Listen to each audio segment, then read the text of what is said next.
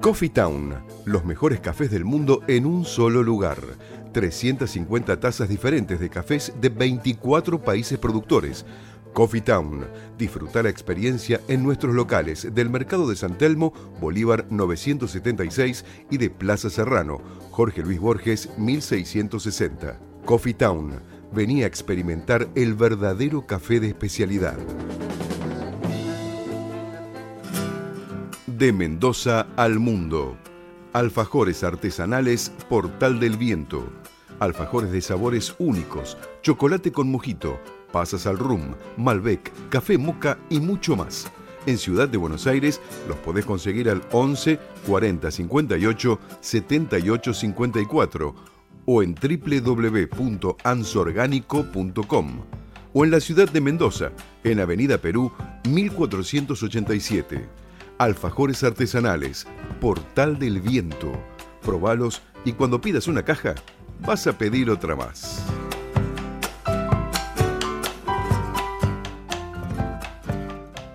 Tu alimentación es un conjunto de hábitos.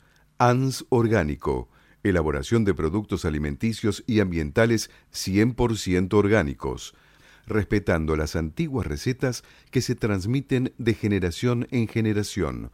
Consultas a través del sitio www.ansorgánico.com. Una sugerencia, una invitación, una cortesía.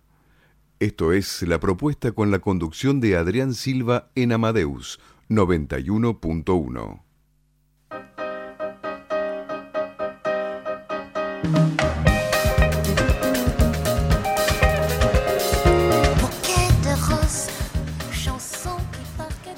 Hola a todos y bienvenidos a la emisión número 69 de la propuesta radio. Son las 20.06 p... no, pm no, son las 20.06.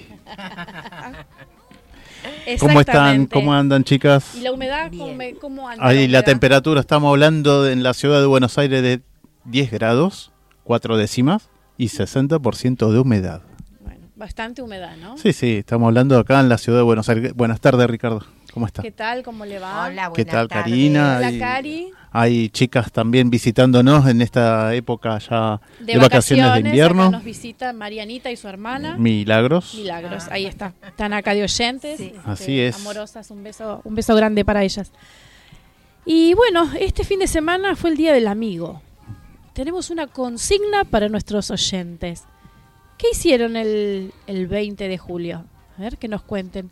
¿Qué hicieron? ¿Se juntaron con amigos?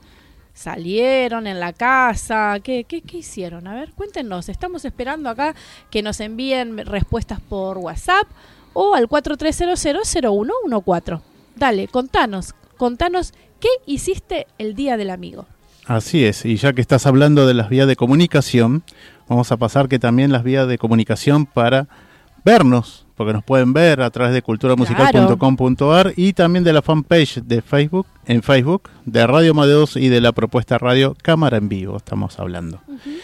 Y hoy nos visitan en la primera hora eh, una- un amigo del programa, hablando de amigos, un amigo del programa, Antonio de Gasperi, que con un tema muy particular de una serie muy, muy conocida por grandes y también chicos, y de los chicos también que lo pueden ir conociendo, va a hablar de El Zorro. Ay, qué lindo, me gusta eso. Y en la segunda hora nos va a visitar Juan Fortunato, recreacionista de la época medieval, a través de Huacán, combate medieval, y nos va a contar todo, qué es Huacán, ¿no? Y todo el evento que se va a hacer próximamente el día 10 de agosto en eh, Pinar la de Rocha. en Pinar de Rocha, en Ramos Mejía, ¿no? Este, también eh, estamos acá con la columnista, la licenciada Silvia Sejevich, y la psicóloga social Irene Ocampo, que ya nos van en minutos, vamos a estar con ella, con Silvia Sejevich. ¿Y qué tenemos de cartelera? Bueno, la cartelera es muy amplia porque eh, estamos de vacaciones, ¿no es cierto? Entonces, le vamos a, contar qué tenemos. Por ejemplo, la vamos a dividir en dos hoy. Vamos a contarle un poquito ahora y después eh, le seguimos contando otra parte, porque es muy extensa. Así que les contamos que para sábado 27 y domingo 28 en el Palacio Bosch, visita guiado al Palacio Bosch, residencia del embajador de los Estados Unidos, un recorrido único por uno de los edificios más emblemáticos de Buenos Aires, un paseo por la historia norteamericana, día y horario sábado 27 y domingo 28 de julio. El idioma es el español, la entrada es gratuita. El Palacio Bosch, residencia del embajador de los Estados Unidos, abre las puertas al público por tercera vez en la historia. Este edificio emblemático de Buenos Aires, cuya construcción fue terminada en 1917 y está inspirada en el Gran Palais, el Petit Palais y el Trianon de Versalles, donde se hospedaron las visitas diplomáticas y presidentes estadounidenses como Franklin Delano Roosevelt en 1936, Eisenhower en 1960, George Bush en 1994 y Barack Obama en 2016. Para el sábado 27, el sábado 27 de julio se presenta la séptima edición de este gran evento que convoca en el Distrito de las Artes a una celebración popular para toda la familia, más de 35 actividades y talleres gratuitos, shows musicales y la popular quema de muñeco. 19 horas, show La Grande, más Carolina Pelleretti y Mariana Baraj. A las 20 horas, fogata y quema de muñecos a cargo de la constructora de fuegos. Sábado 27 de julio, de 15 a 21 horas, en Avenida Pedro de Mendoza al 1900. Entrada gratuita. Tenemos para el sábado 27 y domingo 28 de 12 a 19 horas en el hipódromo de Palermo la edición especial Feria Apetito. En el corazón de Buenos Aires podremos disfrutar de las vacaciones de invierno con la mejor gastronomía, fat trucks, shows en vivo, inflables, juegos didácticos y maquillaje infantil para los niños. La entrada es libre y gratuita. Después tenemos el ciclo Grandes Intérpretes Internacionales, presenta cuatro únicas funciones de la Orquesta Filarmónica de Israel en el Teatro Colón, dirigida por el maestro Subin Meta. Marta Argerich será la invitada solista del concierto el día sábado 27 de julio. La primera presentación tendrá un programa musical compuesto por el concierto para piano en la menor opus 54 de Robert Schumann, que tendrá la actuación como solista de la inigualable pianista Marta Argerich. En el segundo concierto se podrán escuchar el concertino para orquesta de cuerdas de Odón Portos, la sinfonía número 3 en re mayor de Franz Schubert y la sinfonía fantástica opus 14 de Héctor Berlioz. En la tercera presentación se interpretará a Gustav Mahler, Sinfonía número 1 en Re mayor, Titán y a Joseph Haydn, Sinfonía concertante. En el último concierto se interpretarán las siguientes piezas musicales: la Sinfonía número 6 en Fa mayor, Opus 68 Pastoral de Luis van Beethoven, el concierto para flauta en Re mayor. El Opus 283 de Karl Reinacke con la participación del flautista Guy Sted y la Valse de Maurice Ravel, el Vals de Maurice Ravel. Funciones sábados 27, lunes 29 y martes 30 de julio a las 20 horas. Domingo 28 de julio, 17 horas, Teatro Colón, Cerrito 628. Las entradas están desde 250 pesos. Las localidades se podrán adquirir en la boletería del Teatro Colón, Tucumán 1171, de lunes a sábados de 9 a 20 horas y los domingos de 9 a 17 horas. El teléfono es 4378-7109 por si se quieren comunicar. En el año del 20 aniversario, Juventus Lírica presentará la última obra maestra de Mozart y una de las mejores del género lírico, La Flauta Mágica. La Flauta Mágica es una de las más maravillosas creaciones de Mozart para el género lírico y también el gran modelo de un tipo de ópera alemana llamado Singspiel, que da lugar a la alternancia de partes habladas entre los números musicales y los asuntos tratados pueden ser cómicos o serios. Ambas características coinciden en la flauta mágica, pues em, lo risible convive con un tema de profundo significado. El bien que triunfa sobre el mar, la fraternidad y la iniciación a una sabiduría superior son las ideas esenciales en una ópera concebida bajo la influencia de, las, de los ideales de la masonería. Las funciones son el 26 de julio a las 20 horas, 28 de julio 17.30 horas, 1 y 3 de agosto a las 20 horas en el Teatro Avenida, Avenida de Mayo 1222, entradas desde 250 pesos. Están a la venta a través de PlateaNet y en el Teatro Avenida martes a domingos de 13 a 20 horas. La obra lírica La Flauta Mágica cuenta con el apoyo de Impulso Cultural. Bueno, este, seguimos en un ratito con más cartelera, ¿les parece? Sí, sí. Bueno, acá Mavi de Montegrande ya nos empieza a enviar mensajitos. Muy dice, respuesta de la consigna, que, dice, nada, las abuelas de mi edad nos aburrimos, no salimos al frío. Es una chica de 35 años. Pero, ¿cómo? ¿Cómo, cómo, cómo es eso? Aunque sea en las casas, en la casa de alguna, tomar el té, qué sé yo. una picadita, una pizza. No amasaron pizza, chicas. ¿eh? ¿Qué pasó? ¿Qué pasó? Bueno, voy a comentar que como todos los años en la, eh, vuelve de vuelta la Feria de Vinos Orgánicos y Sustentables, que es la primera y única fiesta gastronómica de ese, de ese estilo, ¿no? O sea, estamos hablando de vinos orgánicos, biodinámicos, ecológicos y además productos sustentables, que en el cual también ANS Orgánico se va a hacer presente en este evento. Y esto va a ser el 1, 2 y 3 de agosto en la Botica del Ángel, que es el museo escenográfico que administra la Universidad de Salvador. Y tan, por ahora hay todavía entradas para poder conseguir a través de eh, Event, Event Tribe. Event Tribe, ¿no? Sí. Así que los precios, eh, hay dos por uno, así que hay una variedad de, precios que pueden ir averiguando. Y esto queda en la calle Luisa Espeña 543, en, muy cerquita de la avenida Belgrano. Exacto. así que eso es una feria imperdible, porque la verdad que va a haber... viernes y sábados para degustar unos exquisitos vinos. Eh, Está todo incluido, la Exactamente, claro. Con la entrada tenés incluida todos los tipos de degustaciones, tanto de vinos como de, de, quesos, algunos fiambres. Sí, hay una bandejeada, más bandejeadas y también otras cosas más. Así que, y sorpresitas, ¿no? Que va, a haber. Así que pasate por la Botica del Ángel el, este jueves, viernes y sábado desde las 19 a las 23, ¿no? Así es. Muy bien.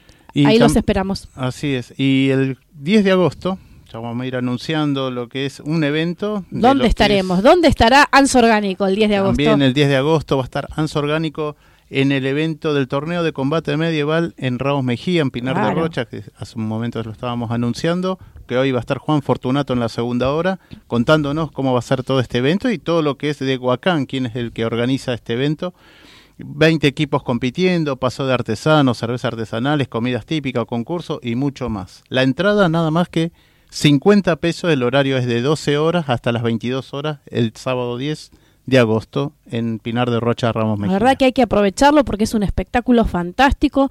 No siempre tenemos esta oportunidad de ver estos combates medievales que son alucinantes, a los chicos les encanta, así que por 50 pesos podés sacarlos a pasear y a disfrutar de un día maravilloso donde va a haber eh, todo tipo de cosas, pueden comer, pueden pasear, sacarse fotos eh, y ver estos espectáculos maravillosos.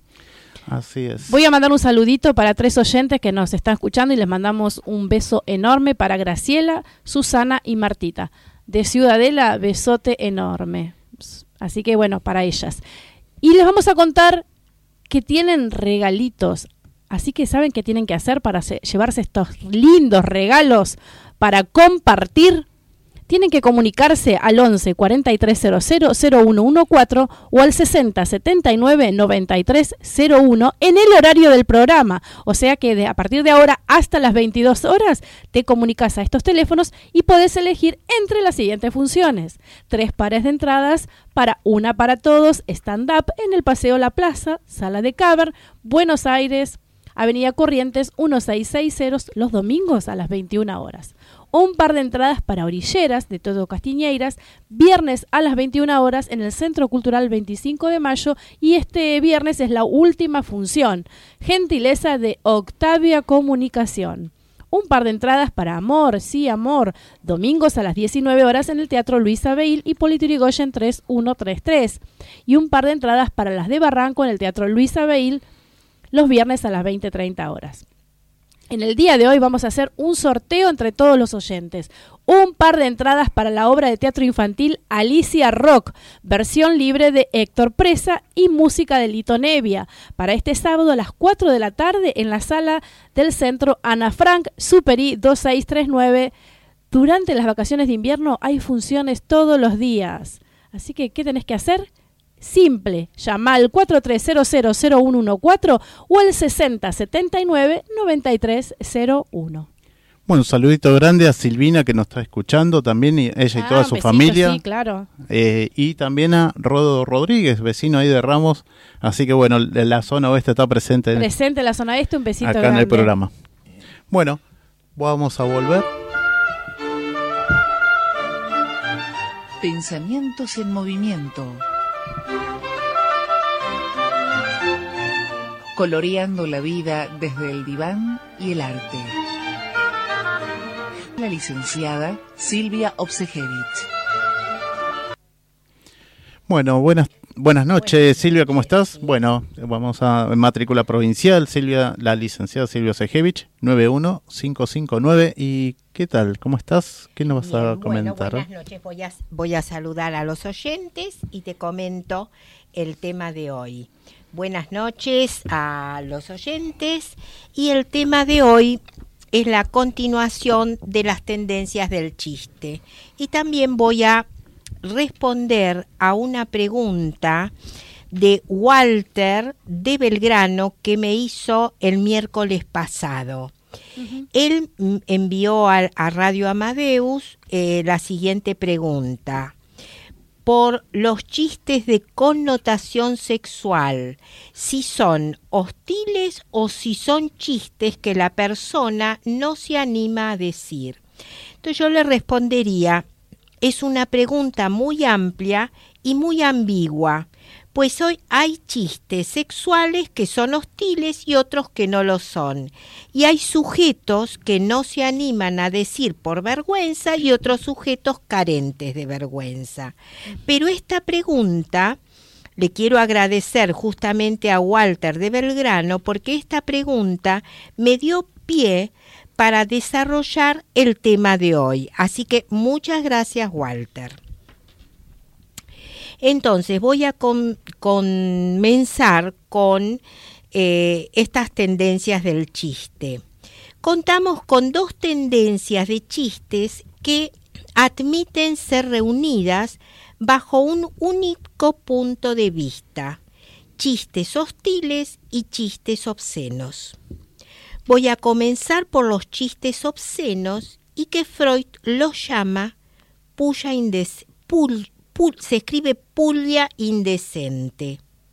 ¿Qué es la pulia indecente? Es la que pone de relieve, de relieve en forma deliberada hechos y circunstancias sexuales por medio del decir. Esto no tiene nada que ver con hablar de la anatomía o los órganos sexuales. A mí se me, se me asoció la puya indecente con los piropos. Hay piropos que son lindísimos como, como piropos ordinarios y que hoy están prohibidos o en decadencia. Continúo, después lo, abriremos este punto. Vamos a tratar después de eso. Continúo con Freud y la puya indecente. Él nos dirá que es propio de la puya dirigirse a una persona determinada que a uno lo excita sexualmente y en quien se pretende provocar igual excitación, por el hecho de que al escuchar la indecencia toma noticia de la excitación el sujeto que la dice. Así, en su origen, la puya indecente está dirigida a la mujer y equivale a un intento de seducirla. Escuchar tales pullas produce contento a un hombre en una sociedad de hombres. A mí, en realidad, quería, eh, hoy, por ejemplo, a mí me encantaba que me digan piropos, pero en la actualidad ya no es tan así. Por eso, esto, esto que estoy planteando también tiene muchas interrogaciones. Además, agrega Freud, eso sexual que forma el contenido de la puya abarca algo más que lo particular de cada uno de los sexos, es decir, que comprende a ambos, lo excrementicio en todo su alcance.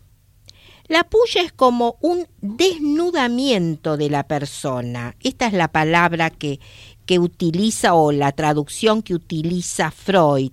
Desnudamiento, de desnudar a la persona, metafóricamente, ¿no? Entonces, la puya es como un desnudamiento de la persona sexualmente diferente a la que está dirigida. Al pronunciar las palabras obscenas, obliga a la persona a la que se dirige a representarse la parte del cuerpo o el de la cena en cuestión y le muestra que el sujeto que la dirige se representa eso mismo. Freud nos dirá, no cabe duda de que el motivo originario de la puya es desnudar lo sexual. La inclinación a ver desnudo lo específico del sexo es uno de los componentes originarios de nuestra libido. Cuando digo líbido, digo energía, digo eh, afecto, lo que nos recubre. La libido de ver o tocar es en cada quien de dos maneras activa y pasiva, masculina y femenina. En niños pequeños, esto lo, también lo dice Freud, en niños pequeños es fácil observar su inclinación al autodesnudamiento. Vieron que los que tienen nietitos o los hijitos, la verdad que los niños pequeños tienen, les gusta desnudarse, les gusta tocarse, les gusta ver el cuerpo. Ahora, donde el núcleo de esta inclinación, esta inclinación de ver, de tocar, no ha experimentado su destino ordinario, veremos las consecuencias. ¿Cuál es, ¿Cuál es ese destino ordinario normal? Es la superposición de otras capas del desarrollo, la represión, la sofocación. ¿Qué sucede si esto no se da? Entonces, dice Freud, se llega a la perversión de los adultos, al exhibicionismo, a la pedofilia.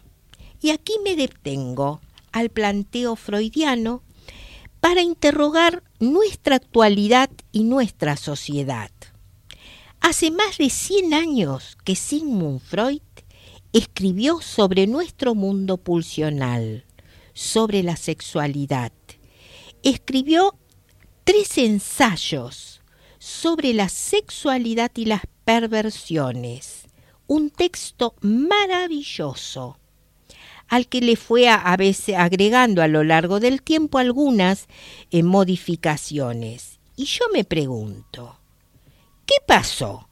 Que en todo este tiempo, que son más de 100 años que se escribió y que se sabe, recién aparece hace poco empieza a aparecer, siempre ha aparecido algún caso de pedofilia, abuso a los niños, pero creo que en, en estos últimos años, realmente la pedofilia, el abuso a los niños, hoy tiene un desparrame impresionante en lo social, en los jardines de infantes, en los hospitales, en las iglesias, y no sé en qué más, qué otras más instituciones. En las escuelas también. Ah, en las escuelas. Hubo un caso muy reciente de una maestra que abusaba de...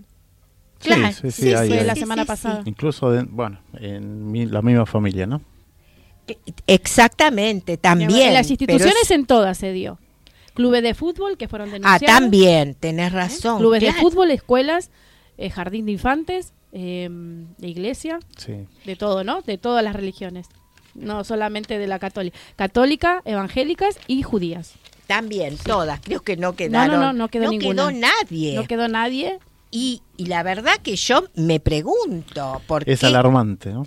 Es alarmante, pero de esto se sabe y sí. se tapó a lo largo de por lo menos de 100, 100 años. años. Ponele, sí. Sí, y más también, años. porque esto ha ocurrido desde, desde que el hombre es hombre. Así es, y que, bueno, que se tomaban en las guerras. Estaba escuchando, bueno, la semana pasada que estuve en, en la casa de Ana Frank, viendo en el museo, y bueno, eh, los nazis, este, ah, por supuesto, bueno, sí. abusaban de, de, de, de todas las niñas sí. judías. Bueno, las aberraciones fueron grandísimas y, y, remontan allá a muchos años, como vos decís, Silvia, más de 100 años, más muchísimo, 100 muchísimo años. más.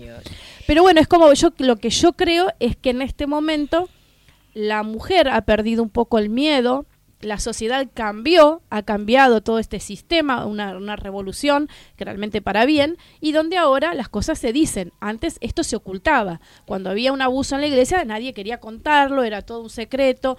La misma familia se ocupaba de que eso no trascendiera. ¿No es cierto? Es, eso era lo que pasaba en realidad, es que se ocultaba. También como decir que, eh, te digo mi caso, mi abuela se casó a los 14 años con un señor de 40 y eso estaba bien visto. Las, las, las, las, mamás tenían hija de 13, 14, 15 años y este, las hacían casar, porque era lo que se estilaba, que la niña ya tuviera un destino, un marido que la mantuviera para ella hacer las, las actividades de, de, de, lavar, planchar, cocinar y ser una esposa a los 14 años. Y el mundo fue cambiando, evolucionando, sí, a veces pero para bien uno o se mal. pregunta exactamente claro. cuál es el progreso del mundo. Porque, bueno, una no sé. cosa vamos a hablar sí, sobre razón, la historia, sí. sobre la prehistoria. No, progresamos bueno, nada. ¿Qué quiere decir ir progresando? Porque, bueno, en la prehistoria era peor y todavía tenemos naciones en donde a los siete años las casan, sí, en sí, fin. Sí, totalmente. De terror. Pero yo quiero agregar algo, ¿qué es lo que fue? ¿Qué es lo que fue marcando. Freud? Justamente planteó eh, porque de este texto fui sacando también, él siempre planteó el valor de la represión, Freud, uh -huh. que no tiene nada que ver con la represión de los militares, porque la gente cuando uno habla de represión solo piensa en lo asocia, ¿no? lo asocia a los militares. No, él planteó otra cosa. Él descubrió la repres de la represión es un mecanismo de defensa fundante para la estructura psíquica. No es una mala palabra como la utiliza la gente. La vergüenza también es considerada una mala palabra, sin embargo Freud la ubica como un dique, como un límite, lo que pone un límite. Es bueno que los niños tengan vergüenza y que vemos hoy en nuestra sociedad. Y yo digo que es bueno porque eso cuando, y a veces las madres quieren sacarle la vergüenza de un saque o los hacen pasar vergüenza, sí. y la verdad que yo, como a veces comento, mi nietita de cuatro años, y me parece bárbaro que es muy desenvuelta, pero cuando llega a un lugar tiene vergüenza. Claro, sí, sí, sí. Y, y, no es que ya, y a pesar de que conoce, y yo, dije, y yo para mis adentros digo, qué suerte que tiene vergüenza, porque la vergüenza es un límite interior, es un dique. Claro. No es que no hay vergüenza, es, un, es una adelantada, porque la vergüenza es, es como que quieren que los chicos sean muy inteligentes, que tengan todo, que no tengan, que no tengan este límite. Límites. Y eso es como, ¡ay, qué inteligente! ¡Qué grande! ¡Qué bárbaros! No, no, Hacen niño, de todo. Es un niño. Pero tiene, pero es que justamente sí. se está construyendo sí. y necesita de tener vergüenza. Esto no quiere, el otro tampoco quiere. Son los límites que va incorporando en su mundo. Claro.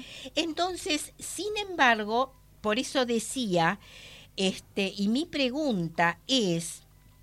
Eh, a dónde realmente, qué pone un límite. Es bueno que los niños tengan vergüenza y que vemos hoy en nuestra sociedad la caída de la función paterna. La función paterna no es solo el padre o el genitor que la ejerce.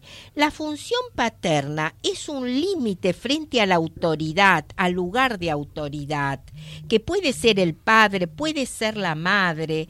Y entonces y que a veces en una familia la puede llevar adelante un tío o un amigo. Es una función. ¿Y qué vemos en nuestra sociedad? Y aquí me detengo antes de, de, terminar. Eh, quisiera querés aportarme que vemos esto, que es un caos nuestra sociedad. Sí, totalmente. No hay límites, no hay, no hay respeto por la autoridad. Es una función, no es el padre, el genitor, el autoritario. Es una función que pone límites a nuestra estructura psíquica.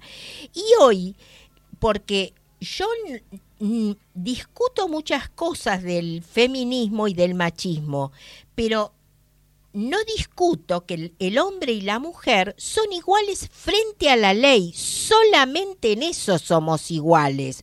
¿Ustedes creen que en todos somos iguales un hombre y una mujer? Esto yo lo dejaría a la reflexión de los oyentes. A vos que estás escuchando, ¿podrás aportar alguna idea más allá de que somos iguales frente a la ley un hombre y una mujer? A mí me gustaría si a lo largo de esta semana pueden mandar mensajes e ideas en relación a este punto. Claro. a vos.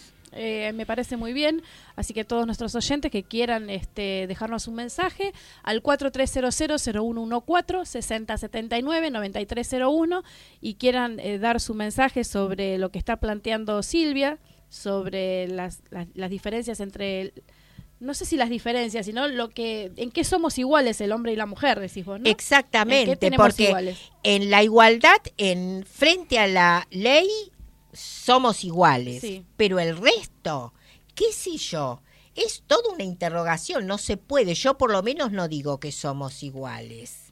La verdad que no somos y, las diferentes funciones ni orgánicamente ni físicamente. No, yo pienso que no, que tenemos que cada uno cumplimos funciones, que tanto el, yo pienso mi concepción, Silvia te voy a decir acá, la digo acá en la mesa, mi concepción es que el hombre y la mujer son dos entes totalmente distintos, con la responsabilidad ante la ley igual y que son complemento uno del otro y que juntos forman eh, eh, ese ser, ¿no? Esa unidad juntos los dos, sin, sin, un hombre y sin una mujer, no hay, este, no existe la concepción, ¿no es cierto? Por más que ahora lo hagan las máquinas, los aparatos, siempre se necesita de un hombre y de una mujer o de sus aparatos reproductores para generar vida. Entonces pienso que eso es lo que los une, ¿no? y la, hay, hay diferencias, pero como vos decís, son diferencias eh, de, de, ver, la, de, de, de, ver las vidas, de, de, ser distintos, de, de, porque tener, tienen la capacidad de ser mujer, eh, de tener hijos, la mujer, y eh, bueno. pues ya ahí tenés, ya tenés, tenés una diferencia. Muchas diferencias. Pero esto que vos estás introduciendo me lleva a mí, porque yo no acuerdo con esto que nos complementamos. Hay el, el mito de Mefistófeles, mm. que es es el mito de Mefistófeles, el que dice la mitad de la otra, la naranja, la mitad, mitad, uno va en busca de la otra mitad de la naranja.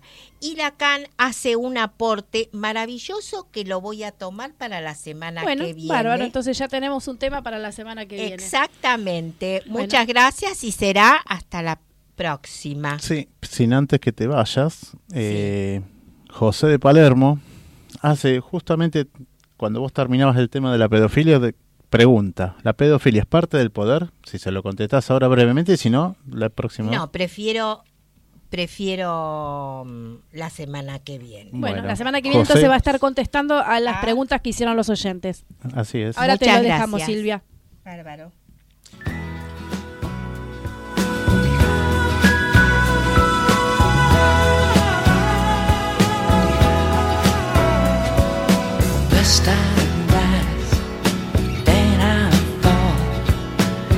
Like you don't want the love of this man at all.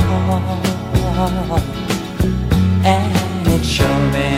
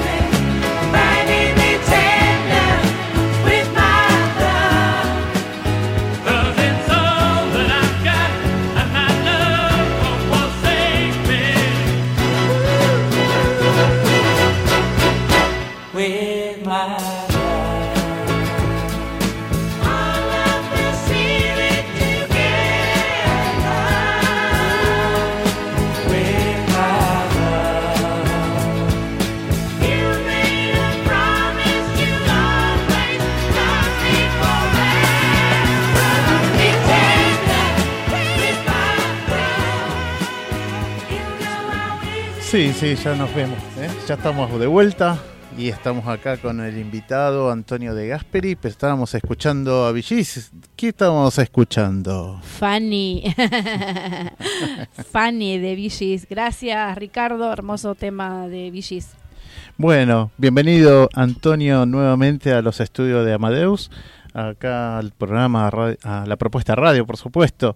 Y bueno, como siempre nos, atra- nos trae ¿no? historias y bueno, y un montón de, de cosas más. ¿no? anécdotas. An- A ver, anécdotas, hoy, hoy nos trae la de El Zorro, Guy Williams. Para variar un poco, para variar un poco. Claro. Bueno, saludos chicos, Adrián, Pati, A todos de los la oyentes. a todos los Saludos oyentes, Mónica también que nos está escuchando. y a todos también. los que nos están escuchando y o viendo. ¿Qué tal chicos? ¿Cómo están? Bien. Vamos a hablar bien. del zorro entonces. Sí, Sí, por sí, supuesto sos fan queremos. del zorro. Soy bastante fanático. Eh, la serie la conocí supuestamente según mis padres desde que tenía... Ahí creo que estamos escuchando de fondo una versión no muy conocida. Eh, desde que tenía tres años, decía. Y bueno, eh, yo no tengo esos recuerdos, pero sí desde cuando tenía siete que volvía del colegio, específicamente con la idea fija de ver el capítulo del zorro del día, que la pasaban por Canal 13 justamente. En el 13, siempre fue de Canal 13, ¿eh? Fue En el 88-89 pasaron eh, en el mundo de Disney eh, por Canal 11, el actual Telefe, pero eran los capítulos en blanco y negro remasterizados. Sí, sí, sí, sí. Pero por lo general era el 13 el que el que siempre uno Toda la miraba, vida. De ¿no? hecho, venía fue del quien... colegio y, y se sentaba, venía- viste, uno venía del cole, se sentaba a tomar la leche y era con el zorro. que fue quien lo trajo a Argentina, Canal 13. Claro, Claro. sí, Sí, sí, sí, a Guy Williams, Williams, sí, sí, sí. exactamente. Exactamente. Estuvo viviendo acá en la Argentina, es así, ¿no? Estuvo viviendo ¿Cuánto a- tiempo? y él la primera vez que arribó a la Argentina fue en el año 73 y se quedó hasta el 89, que bueno, falleció acá Ah, por una, una CB aparentemente tuvo. De hecho, el cuerpo lo encontraron eh, un par de días después por el olor a descomposición. Ah, mira, que En fue en fin, una bastante- casa, en un departamento, en un Un hotel. departamento, un departamento, en la. Recoleta. En Sí, sí, sí, sí. Mira, él vivía ahí. Y él practicaba esgrima, ¿es así? Él practicaba esgrima, eh, había filmado una película, un papel secundario, había tenido un accidente y había quedado medio como dislocado del hombro y el doctor le aconsejó practicar esgrima que ya de chico practicaba porque el padre y el tío habían pertenecido al ejército italiano. El nombre de Guy Williams eh, era el verdadero Armand Joseph Catalano, o sea, de ascendencia italiana. Bueno, el padre y el tío habían sido parte de la milicia italiana y de chico ya le inculcaron el gusto por la esgrima. Eh, después, bueno, con los años, a raíz de este accidente que tuvo, a forma de rehabilitación, eh, siguió practicándolo y bueno, después a partir de la serie no lo dejó nunca. Claro. ¿Y tenía acá sus profesores de esgrima? Acá tenía sus profesores de esgrima y bueno, en Estados Unidos, eh, cuando se filmó la serie, su profesor fue un maestro de esgrima considerado el mejor en Hollywood, eh, Alfred Cavams, que eh, también había sido maestro de esgrima de Tyrone Power, Ah, que mirá. fue el que filmó El signo del zorro Sí, eh, en la década del 40. claro. Exacto. La verdad que, bueno, siempre fue, mm, creo que para todos, ¿no? Para generaciones, porque ¿cuánta, ¿cuántas generaciones? Más de 50 años, ¿no? Y ¿Cuántos años cumplió? tienen- Los capítulos se emitieron del 58 al 59-60. Y hubo un especial o tres especiales que se emitieron capítulos de una hora, perdón, cuatro, en el 61, que es lo que se considera la tercera temporada trunca. Son de la serie dos temporadas de 39 episodios cada uno, más estos cuatro episodios de una hora que hubieran sido los primeros ocho episodios de la tercera temporada. ¿Cuántos, eh, cuántos capítulos son? O se- sí, ¿no? Y serían 39 por temporada, dos temporadas, 76, más Seten- estos 8 o 4 capítulos como se los Casi quiera ver. 96 más o menos, 86. 86 aproximadamente. Ujú. Sí, sí, sí, sí. O sea que, La tercera temporada nunca se vio acá, ¿Nunca? se la remasterizó en blanco y negro, pero eh, no, no se la colorizó cuando se hizo la colorización en los 90 Ujú, y se puede ver por YouTube o por alguna colección eh, subtitulada. Y en cuanto a las películas, él no hizo, no hizo ninguna película. Películas sobre el zorro hay dos, que una es El signo del zorro, que resume los primeros 13 capítulos que marcan la saga con el famoso Capitán Monasterio. Sí. Y después hay otra, El zorro el vengador, que eh, se distribuyó fundamentalmente en los países asiáticos para hacer conocido al personaje, que también es una refundición de los cinco capítulos en los que aparece el actor Shark Corbin, que es el que encarnaba al águila y se hace un resumen de esos capítulos. Estas películas, en realidad, como son un rejunte de capítulos, tienen lo único interesante para el coleccionista, escenas que se añadieron después como para conectar y que no parecieran tan confusas. Porque obviamente 13 capítulos de media hora, 25 minutos, resumidos a una hora y media, terminan resultando medio confusos. Claro. Y, por ejemplo, en la primera película, La marca del zorro, hay una escena que no se ve en la serie, que es la que los coleccionistas consideran más importante, que es cuando él se pone por primera vez la máscara. Ajá. Esa se filmó especialmente para la película, en la misma época que se filmaba la serie. Claro, claro. Y en la segunda, en El zorro el vengador, eh, no, esa no tiene, tiene alguna escena de Bernardo haciendo alguna introducción a otra como para no perder el hilo de la continuidad, pero no hay escenas mayormente importantes. Siempre lo acompañaron los mismos, el mismo elenco en esos, en ese, todos los Siempre los, episodios. principales, salvo en esa tercera temporada trunca, digamos, no está el Cabo Reyes. Ah, Pero inclusive del 59, que fue la segunda temporada, al 61, eh, cuando se filmaron esos ocho episodios, el sargento García, Enrique Calvin, había adelgazado un poco, no mucho, y tuvieron que ponerle algunos almohadones como para que mantuviera la esencia del personaje. ah, mira qué bien, interesante, sí. ¿no? Y acá en la Argentina tuvo un fanático que, que film- eh, tenía un programa que se llama Fernando Lupis. Fernando Lupi. Dice que él estudió con el esgrima.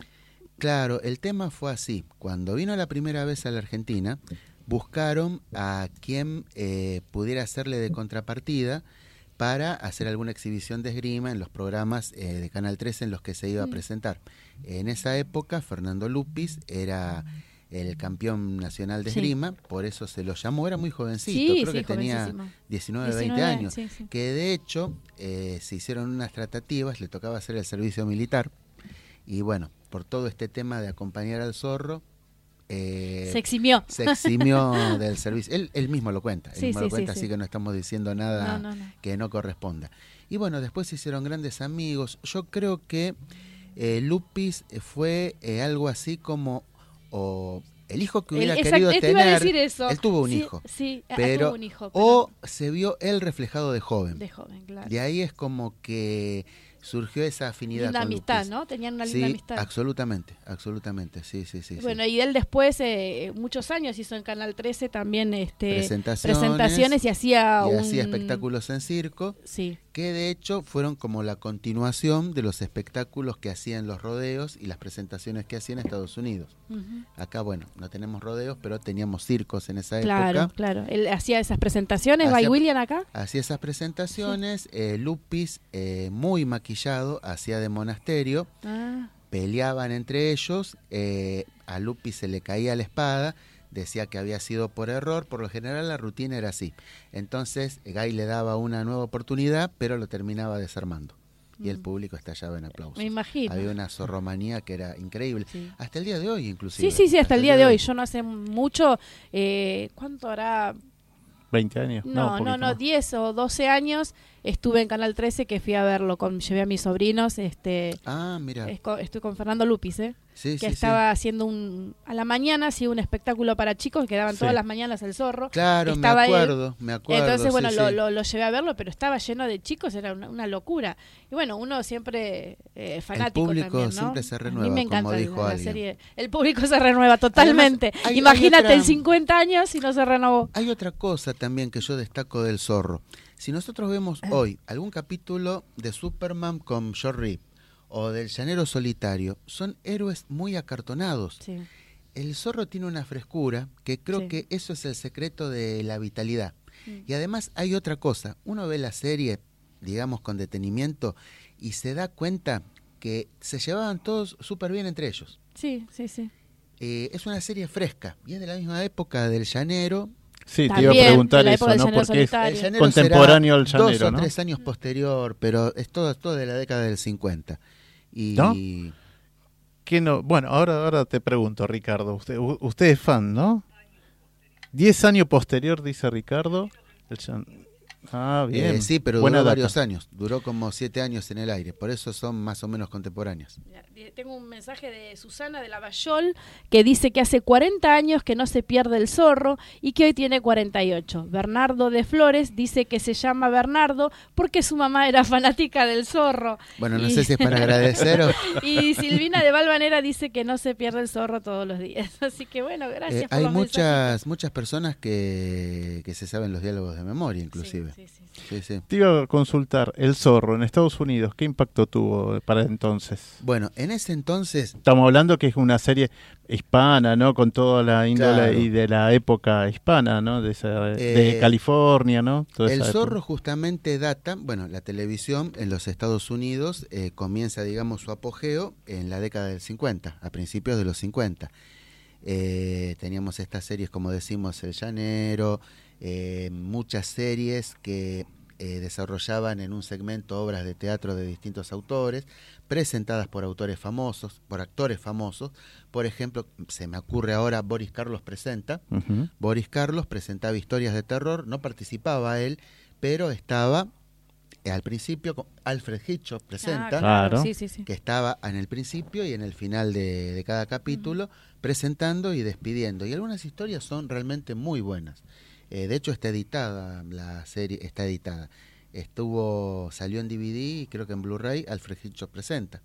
Inclusive en la década del 90 se volvió a recrear y esas presentaciones y esas despedidas de Hitchcock se colorearon, aunque las historias estaban interpretadas por otros actores, no los originales de la década del 50. Bueno, acá tenemos un mensaje de Karina de Pompeya que dice que le gustan los últimos capítulos cuando el papá del zorro ya sabía que su hijo era el zorro. Esa digamos que fue la parte más impactante eh, cuando la serie toma un giro eh, realmente, realmente drástico, Claro. porque por lo general siempre mantenían una misma estructura, si bien los capítulos eran diferentes. Eh, sí, es uno de los capítulos más interesantes. Y además Sí. a partir de ahí lo empieza a ayudar. Claro, claro. Así que eh, justamente el actor que hace de papá de Guy Williams, eh, George eh, J. Lewis, era el único del elenco que no era norteamericano. Había nacido en Guadalajara. Inclusive participó en dos episodios de Los Tres Chiflados, Ah, mira. de joven. Sí, sí, Mirá. sí.